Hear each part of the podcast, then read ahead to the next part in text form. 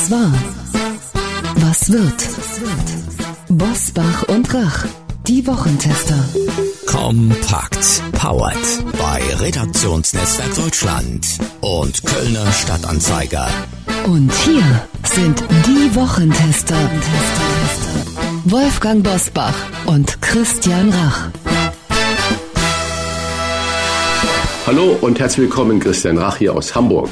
Grüß Gott von Wolfgang Bosbach, heute aus München. Wir hören die Wochentester kompakt, Ihr News- und Debatten-Update am späten Donnerstagabend mit dem Besten aus der neuen regulären Folge.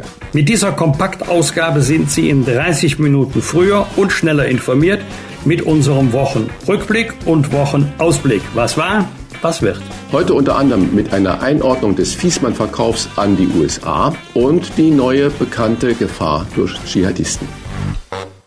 Heute zu Gast bei den Wochentestern Dr. Stefanie Babst. Die ehemalige NATO-Strategin ist überzeugt, dass es Friedensverhandlungen des Westens an einem Tisch mit Putin nicht geben wird. Ihre Strategie für einen Frieden in der Ukraine und Prognose für die Zeit nach Putin. Heute bei den Wochentestern. Mir erscheint die Frage, wie lang äh, Präsident Putin sich bester Gesundheit erfreut, nicht komplett sekundär, aber einigermaßen sekundär. Denn selbst wenn er morgen tot umfallen sollte, vom Pferd fällt oder einer Krankheit erliegt, wird das System, was er vor 20 Jahren zusammen mit seinen Geheimdienstlern, Freunden errichtet hat, ja nach wie vor da sein. Und mit großer Wahrscheinlichkeit wird aus dem Inner Circle, aus den Machtstrukturen eine weitere andere Figur hervortreten, die dann zumindestens für eine Übergangszeit äh, versucht, das System zusammenzuhalten. Und weil das wahrscheinlich äh, eine sehr realistische Annahme ist, glaube ich eben, wir müssen uns auf einen längeren Zeitraum einstellen, wo wir es mit einem reichlich unberechenbaren und vor allen Dingen gewaltbereiten Russland zu tun haben. Das sollte die Grundlage unseres politischen strategischen Handelns sein. Dr. Matthias Riedel. Der Ernährungsmediziner ist bekannt als Ernährungsdoc im NDR warum unser Essen Heiler und Killer zugleich sein kann und was wir für eine bessere Gesundheit tun können, verrät er uns. Auch zu einem von Cem Özdemir geplanten Werbeverbot für ungesunde Lebensmittel nimmt der Internist und Diabetologe Stellung. Ich halte tatsächlich ein Werbeverbot für nachweislich ungesunde, hochverzuckerte, hochverarbeitete Produkte für unbedingt notwendig. Weil es geht hier nicht nur um den Zuckergehalt, sondern es geht auch um die Chemie, die wir den Kindern damit eintrichtern. Und diese Chemie, die kann die Darmflora verändern. Und die Darmflora steht im Zentrum der Entwicklung vieler Zivilisationskrankheiten. Wahrscheinlich sogar ist sie an allen Zivilisationskrankheiten beteiligt. Das ist das eine. Und wenn wir mal schauen, das, was in vielen dieser Lebensmittel drin ist, da haben wir Farbstoffe, da haben wir künstliche Süßungsmittel. Und das sind Dinge, ich sprach vorhin von ADHS, die bei genetisch belasteten Kindern ADHS-Symptome fördern und diesen Kindern seelischen Schaden zufügen. Ich halte diese Forderung von äh, Cem Özdemir für überfällig und äh, sie wird auch von allen medizinischen Fachgesellschaften unterstützt. Und ich denke, das sollte auch Argument genug sein. Es ist unsere Pflicht, Kinder zu schützen vor Lebensmitteln, die sie nachweislich krank machen. Die vollständigen Gespräche hören Sie in unserer regulären Folge am Freitag ab 7 Uhr. Wolfgang Bosbach und Christian Rach sind die Wochentester. Tester, Tester. Werbung. Trigema, Deutschlands größter Hersteller von Sport- und Freizeitbekleidung, hat ein exklusives Angebot für Wochentester, Hörerinnen und Hörer, zu dem Sie gleich mehr erfahren werden. Christian, was verbindest du mit Trigema? Also bei Trigema denke ich zuerst natürlich an Made in Germany, aber auch an unternehmerische Verantwortung und qualitativ hochwertige und nachhaltige Textilien. In einem Testpaket konnten wir uns von Trigema Produkten persönlich überzeugen. Genau darum geht es, lieber Christian, denn wir wollen Ihnen heute das Polohemd von Trigema vorstellen, das zu 100 Prozent aus Bio-Baumwolle hergestellt ist und Cradle to Cradle Gold zertifiziert ist. Das bedeutet, mindestens 50 Prozent dieses Polohemdes wurden mit erneuerbaren Energien hergestellt und es ist sogar kompostierbar. Testen Sie doch selbst auch einmal die Nachhaltigkeit und Qualität von Trigema, zum Beispiel mit dem Polohemd aus 100% Bio-Baumwolle. Wie ich finde, sehr angenehm zu tragen. Mit dem Rabattcode Wochentester10 sparen Sie 10% auf den gesamten Warenkorb im Trigema Online-Shop und Sie erhalten kostenlosen Versand innerhalb Deutschlands. Hier noch einmal der Rabattcode Wochentester 10 in einem Durchschreiben. Zur Aktion gelangen Sie über folgenden Link trigema.de slash Wochentester. Alle Informationen zum exklusiven Trigema Wochentester Rabatt finden Sie selbstverständlich auch in unseren Show Notes. Wie war die Woche? Wolfgang Bosbach und Christian Rach sind die Wochentester. Der islamistische Terror ist zurück in unserem Bewusstsein. Die Bundespolizei hat in dieser Woche in Hamburg einen 28 Jahre alten mutmaßlichen Dschihadisten aus Syrien festgenommen, der einen Selbstmordanschlag geplant haben soll. Und eine terroristische Motivation halten Ermittler auch bei dem 26 Jahre alten Syrer für möglich, der kürzlich in einem Duisburger Fitnessclub vier Männer mit einem Messer zum Teil lebensgefährlich verletzt haben soll. Wolfgang, hältst du die Rückkehr von islamistischen Terroranschlägen auch in Deutschland für eine reale Gefahr? Haben wir das jetzt bisschen wegen der Ukraine-Krise, wegen Klimawandel und Photovoltaik und äh, was alles auf uns zukommt, ein bisschen verdrängt? Haben wir uns jetzt zu sicher gefühlt? Ein bisschen verdrängt, ja, das könnte sein. Rückkehr, nein, denn die islamistische Gefahr war ja nie weg.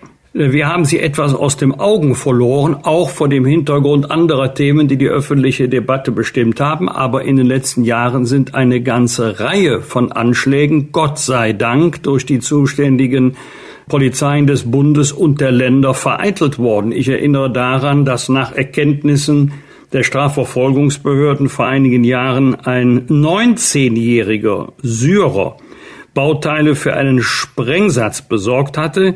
Die Spezialkräfte konnten einschreiten, bevor die Tat umgesetzt werden konnte. Und ich erinnere vor allen Dingen daran, dass äh, den Sicherheitskräften der Zugriff gelungen ist in Köln-Chorweiler.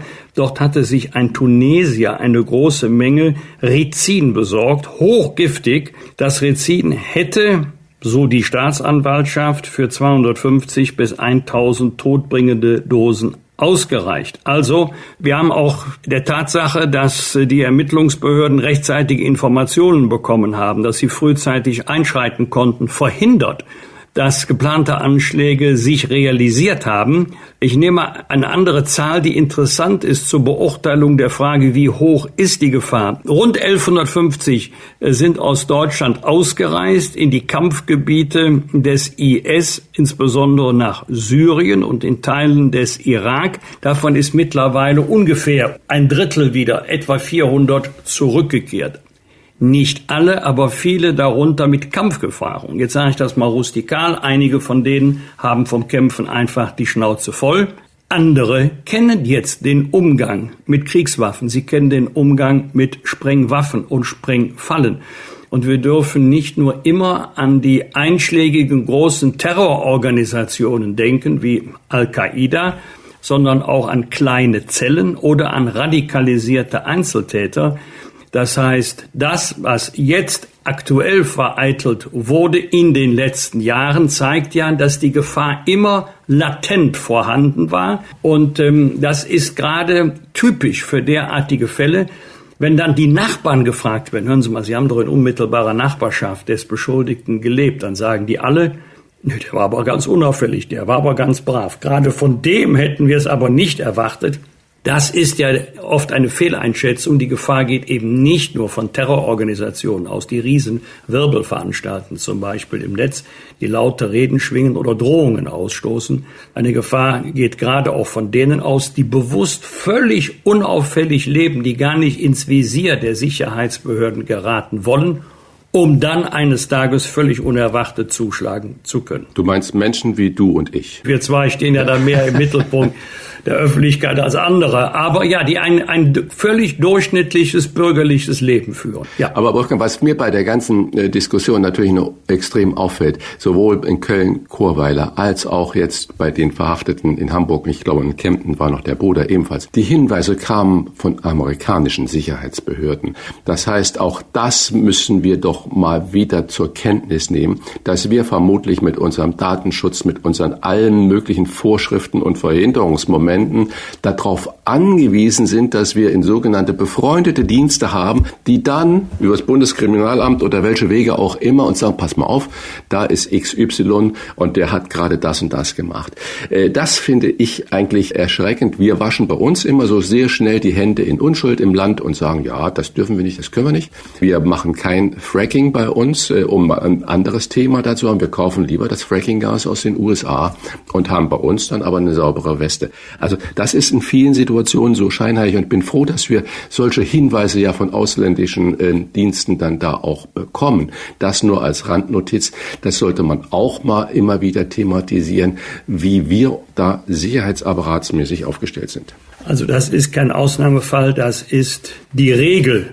Zu meiner aktiven Zeit im Bundestag war es fast immer so. Bei der Frage, wie seid ihr eigentlich auf die Spur des Verdächtigen gekommen, waren es Hinweise von ausländischen Diensten. Nicht immer, aber sehr oft waren es Hinweise von den Amerikanern, weil die, das betrifft das Thema Auslandsaufklärung, ganz anders unterwegs sind, als die Bundesrepublik Deutschland es mit ihren Diensten sein können. Das gilt für den Inlandsnachrichtendienst, also für den Verfassungsschutz, als auch für den Auslandsnachrichtendienst, den BND.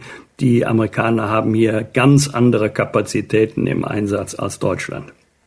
Der geplante Verkauf des Kerngeschäfts mit Wärmepumpen durch den hessischen Heizungshersteller Fiesmann an den amerikanischen Konzern Carrier hat in dieser Woche den Mittelstand aufgerüttelt, nicht nur diesen. Fiesmann will mit dem Verkauf deutlich billigeren Herstellen von Wärmepumpen aus Asien Paroli bieten Füge noch hinzu, der Marktführer in China hat etwa so eine Marktmacht wie alle deutschen Hersteller zusammen. Christian, in den Fiesmann-Plan hat sich umgehend Wirtschaftsminister Robert Habeck eingeschaltet. Er will den Verkauf nach Amerika prüfen, was immer das bedeuten mag. Wie bewertest du das? Ist das für dich ein Ausverkauf des deutschen Mittelstandes oder eher zukunftsweisend, weil Fiesmann nur so in seiner jetzigen Form bewahrt werden kann? Ja, das ist äh, sehr kompliziert, würde ich sagen. Auf der einen Seite haben wir äh, ja die Politik mit den hohen Abgaben. Wir sind nach wie vor, ich glaube, nur noch Belgien ist, äh, hat eine höhere Steuerlast für Unternehmen als Deutschland auf der Welt, auf der Welt. Das heißt, wir machen es unseren Unternehmen und Deutschland ist ein mittelstandsgeprägtes Unternehmen. Mit weitem, weitem Abstand haben wir die meisten Hidden Champions auf der Welt. Wirklich, das sind hunderte Positionen Vorsprung vor dem zweiten. Es ist, glaube ich, die USA.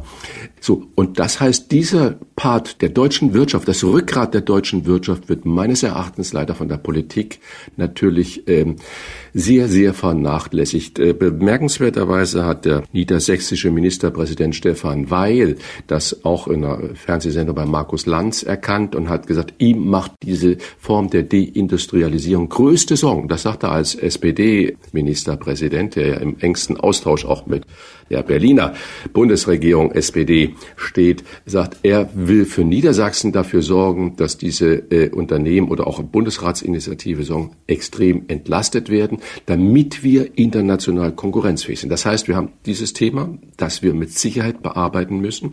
Auf der anderen Seite haben wir das Thema, Deutschland war führend, zum Beispiel bei dem Thema von Photovoltaikanlagen, von Solaranlagen äh, im Bau bis die Chinesen in dieses Gebiet eingestiegen sind. Und heute redet keiner mehr von Deutschen, wenn es überhaupt noch große Hersteller überhaupt gibt, was Solaranlagen und Photovoltaik angeht. Das ist alles in östlicher Hand.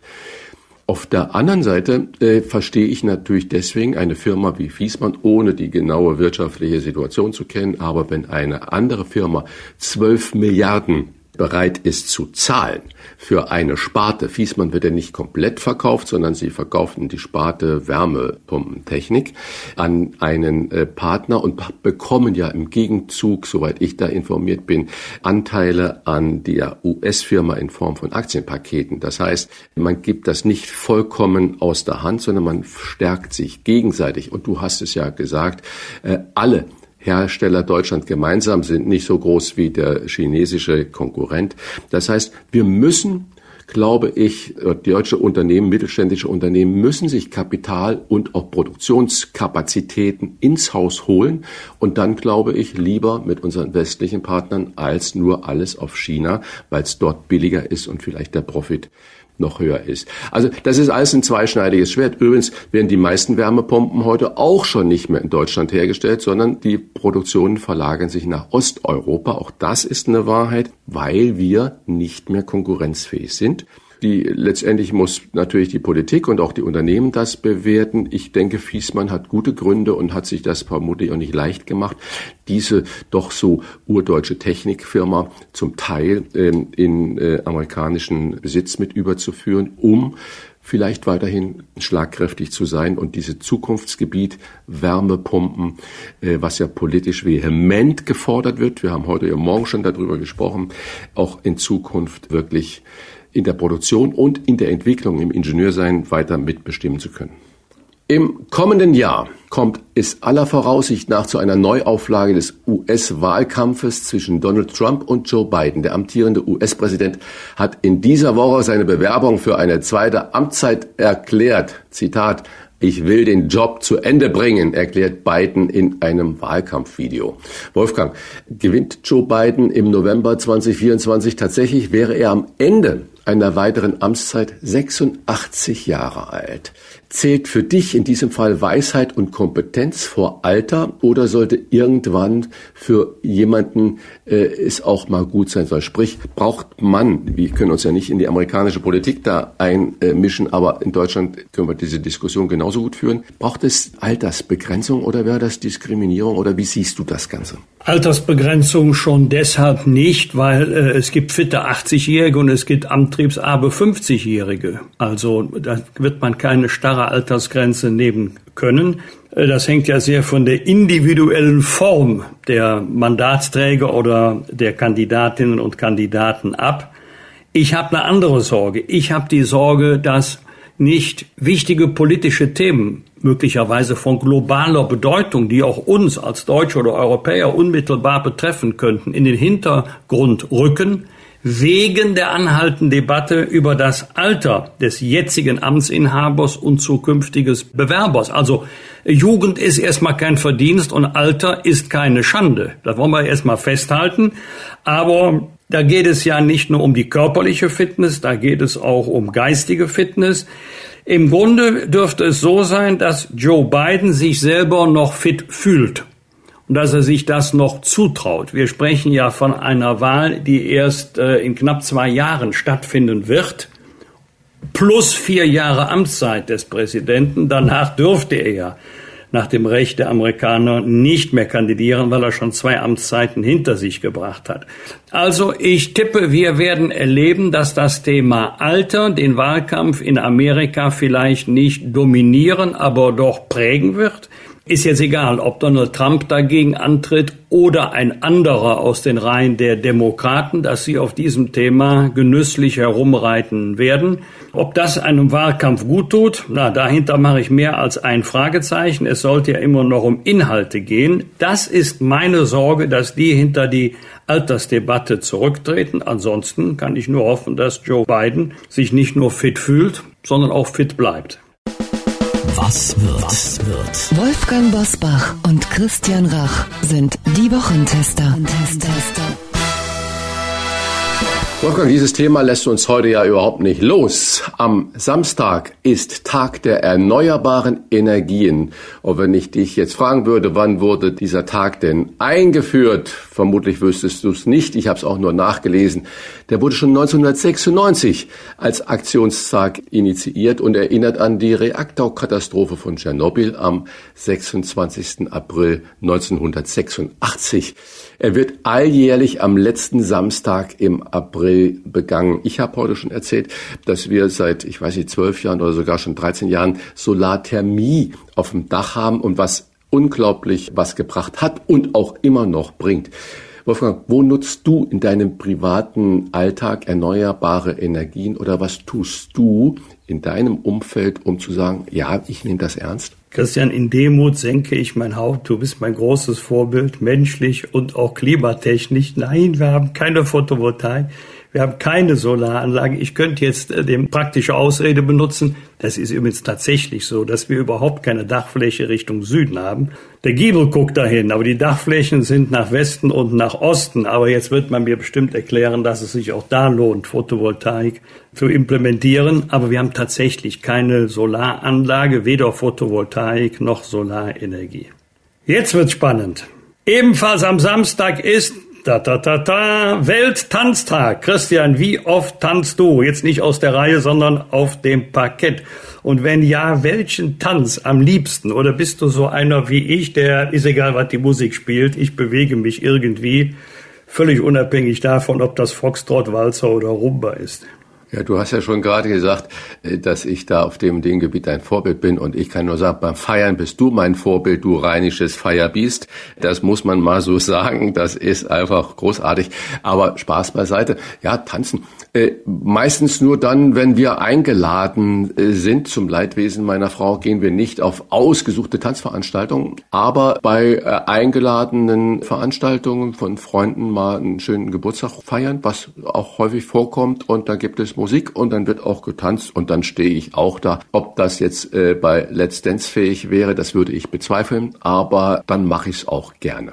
Das muss ich auch zugeben, aber halt so eher diesen Freestyle. Ja, äh, siehste, also bei uns zwei würde wahrscheinlich Joachim Lambi nicht die Zehn ziehen, aber der ist ja sowieso immer super kritisch unterwegs. Ja, ja, genau. Am Montag wird das Deutschland-Ticket eingeführt. Für 49 Euro im Monat kann man bundesweit in allen Verkehrsmitteln des öffentlichen Nahverkehrs reisen, wenn sich selbige dann bewegen. Christian, du hast immer wieder erzählt, dass du in Hamburg gerne mal den ÖPNV nutzt. Hast du bereits ein Deutschland-Ticket oder wäre das was für dich? Könntest du dich damit anfreunden oder sogar dafür begeistern? Also ich habe kein Deutschland-Ticket und es wäre auch nichts für mich. Ich fahre gerne S-Bahn oder U-Bahn in die Stadt, wenn ich nicht das Fahrrad nutze. Das muss ich auch dazu äh, sagen. Ich bin eigentlich da gerne mit dem Fahrrad unterwegs. Auch das ist ähm, richtig. Wir wohnen im kleinen Vorort oder in einem schönen Stadtteil. Wenn ich da äh, mit der Bahn in die Innenstadt fahre, kostet mich das 3,40 Euro. Und ich fahre aber vielleicht zweimal im Monat in die Innenstadt. Also macht diese 49 Euro Nummer überhaupt keinen Sinn für mich. Und wenn es überhaupt zweimal sind. Und ansonsten bin ich da halt auch fleißig mit dem Rad unterwegs. Ich sage zuerst mal bravo, dass es doch geklappt hat mit dem 49 Euro Ticket. Aber was mir viele, viele Menschen sagen, Rentner fallen bei diesem Ticket hinten runter. Für Rentner verschlechtert sich sogar diese Bedingungen. Da muss vielleicht nochmals nachgeschärft werden. Am Mittwoch beginnt am Tegernsee der zweitägige Ludwig-Erhard-Gipfel unter der Schirmherrschaft des bayerischen Ministerpräsidenten Markus Söder. Wolfgang, der Ludwig-Erhard-Gipfel bringt mich natürlich zu einer Rangliste der OECD, die in dieser Woche ebenfalls erschienen ist und die international die Gesamtbelastung der Menschen mit Steuern und Abgaben dokumentiert. Ergebnis Deutschland liegt bei Steuern und Abgaben weltweit vorne. Ich habe es heute Morgen schon mal im Gespräch erwähnt. Im Vergleich liegen die Abzüge auf dem Lohnzettel für Alleinverdiener ohne Kinder bei 37,4 Prozent Prozent des Bruttolohns. Nur ein Land liegt vor Deutschland und das ist Belgien mit über 40 Prozent. Der OECD-Durchschnitt liegt bei nur 24,6 Prozent. Das heißt, wir haben da 13 Prozent Unterschied, höhere Abgaben in Deutschland gegenüber dem OECD-Durchschnitt. Schnitt. Wolfgang, warum lässt der Staat den Deutschen so wenig übrig? Also zunächst mal für die Steuerbelastung des Bruttolohnes. Das ist ja nur die Lohn- und Einkommensteuer. Da kommen ja noch alle anderen Steuerarten on top. Und da werden wir uns eher den 60, 70 Prozent nähern als den 38 Prozent. Wenn man mal alle Steuern, Gebühren, Abgaben addiert, Bund, Länder, Gemeinden, äh, die den Bürgern auferlegt werden. Warum lässt der Staat den Deutschen so wenig übrig? Übrigens, entgegen anderslautender Meinung steigen die staatlichen Einnahmen permanent. Bei den jetzigen Lohnrunden, auch bei den Abschlüssen, wir haben ja auch hier an dieser Stelle schon drüber geschlossen, ist der eindeutige Sieger Christian Lindner. Dem wird durch die hohen Lohnabschlüsse unfassbar viel Geld in die Kassen gespült. Jawohl, auch Länder und Kommunen profitieren davon, aber der Anteil bei der Lohn- und Einkommensteuer des Bundes, das sind 42,5 äh, Prozent, bei den Kommunen sind es nur 15 Prozent. Aber der Bund hat natürlich nicht 42,5 Prozent aller Beschäftigten im öffentlichen Dienst. Das heißt, gerade nicht nur, gerade der Bund wird enorm davon profitieren, die mehr Einnahmen werden die mehr Ausgaben durch die Gehaltserhöhungen oder Besoldungserhöhungen bei den Angestellten und Beamten des Bundes weit übersteigen. Das heißt, man soll nicht immer so tun, als wenn der Staat immer ärmer würde. Er wird immer reicher. Die Einnahmen steigen immer mehr. Warum lässt er so wenig übrig? Weil die Parteien mit Erfolg in allen Wahlkämpfen erklären, dass der Staat eigentlich viel mehr ausgeben müsste. Dann werden Themen aufgerufen, wo wir Christian, wir zwei auch sagen würden, ja, stimmt, dafür müsste oder könnte der Staat eigentlich noch mehr Geld ausgeben. Aktuelles Beispiel ist ja das Thema Kindergrundsicherung.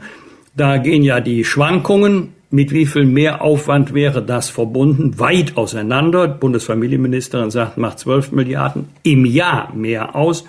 Christian Lindner sagt, nee, liegt deutlich darunter. Also der Streit soll jetzt mal zwischen Fachministerium und Finanzministerium ausgetragen werden. Bei der Rente ist es ja so, dass fast ein Drittel des gesamten Aufkommens für die Rentenversicherung aus Steuermitteln ist und nicht aus Beitragsmitteln könnt jetzt ein Thema nach dem anderen aufrufen, wo die Anforderungen an den Staat finanzieller Art immer größer geworden sind, aber mit ausdrücklicher Zustimmung der Wählerinnen und Wähler, die irgendwie das Gefühl haben, der Staat bezahlt das. Nee, der Staat bezahlt überhaupt nichts. Es bezahlen immer wir. Es bezahlen immer die Bürgerinnen und Bürger. Und man kann ganz, ganz sicher sein, ob Wumms oder Doppelwumms oder Dreifachwumms. Der Staat holt sich irgendwann auf irgendeine Weise das Geld von den Bürgerinnen und Bürgern zurück. Denn das ist ja das Unangenehme bei Schulden, dass sie nicht nur jetzt wieder äh, Zinsen fällig werden lassen, sondern dass sie auch getilgt werden müssen. Das wird bei zukünftigen Wahlen, äh, Christian, ganz sicher nicht anders sein, dass die Parteien neue staatliche Leistungen versprechen werden oder mehr für die Infrastruktur. Es wird immer etwas geben, wo man mit guter Begründung sagen kann, hier muss der Staat mehr tun. Das kostet dann mehr Geld und bedeutet am Ende höhere Steuern. Bosbach und Rach. Im Internet diewochentester.de das waren die Wochentester kompakt mit Unterstützung vom Kölner Stadtanzeiger und dem Redaktionsnetzwerk Deutschland. Wenn Sie Kritik, Lob oder einfach nur eine Anregung für unseren Podcast haben, schreiben Sie uns auf unserer Internet- und auf unserer Facebook-Seite. Fragen gerne per Mail an kontakt@diewochentester.de. Und wenn Sie uns auf einer der Podcast-Plattformen abonnieren und liken, freuen wir uns ganz besonders. Die reguläre Folge hören Sie am Freitag um 7 Uhr. Danke für Ihre Zeit. Was war? Was wird? Wolfgang Bosbach und Christian Rach sind die Wochentester. Ein maßgenau Podcast. Powered bei Redaktionsnetzwerk Deutschland und Kölner Stadtanzeiger.